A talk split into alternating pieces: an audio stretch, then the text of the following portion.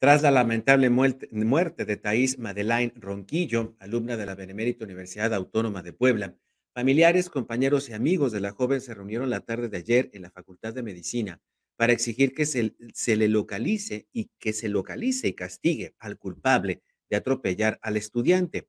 Este martes por la mañana, la alumna de la UAP perdió la vida luego de ser atropellada mientras viajaba en su motocicleta sobre las calles 29 Poniente, perdón, 23 Poniente y 9 Sur en esta capital poblana. Ese día, el martes, usuarios de redes sociales solicitaron el apoyo de los poblanos para localizar a los familiares de Thais Madeleine. Fue a través de WhatsApp que comenzó a, circular su identidad y fue posible que su familia la localizara más tarde cuando ya se encontraba sin vida, lamentablemente. De acuerdo con la información de la máxima casa de estudios, la joven circulaba en su motocicleta de color negro con placas del estado de Puebla en las inmediaciones de la Facultad de Medicina. Ahí fue arrollada por el conductor de un vehículo Nissan, cuyas eh, características se desconocen, cuyas características más, eh, vaya, más, más definidas se desconocen. Sin embargo, se sabe que se dio a la fuga.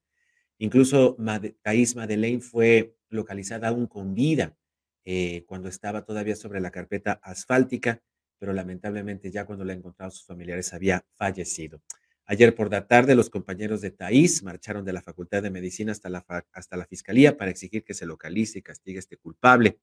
Grupos de motociclistas también se solidarizaron con los universitarios, no solo porque la joven era biker, sino porque también están expuestos pues a la imprudencia de los automovilistas. Y de ahí la necesidad sin duda alguna también han salido muchas asociaciones civiles, así como eh, legisladores locales que están pues promoviendo estos cambios, la aprobación de la ley de movilidad en el Estado, ley de movilidad y transporte, para que entonces se salvaguarde más la vida tanto de peatones como de ciclistas y motociclistas por encima del automovilista o por encima del uso del automóvil, más bien, que hasta ahora se privilegia en esta capital y en toda la entidad poblana.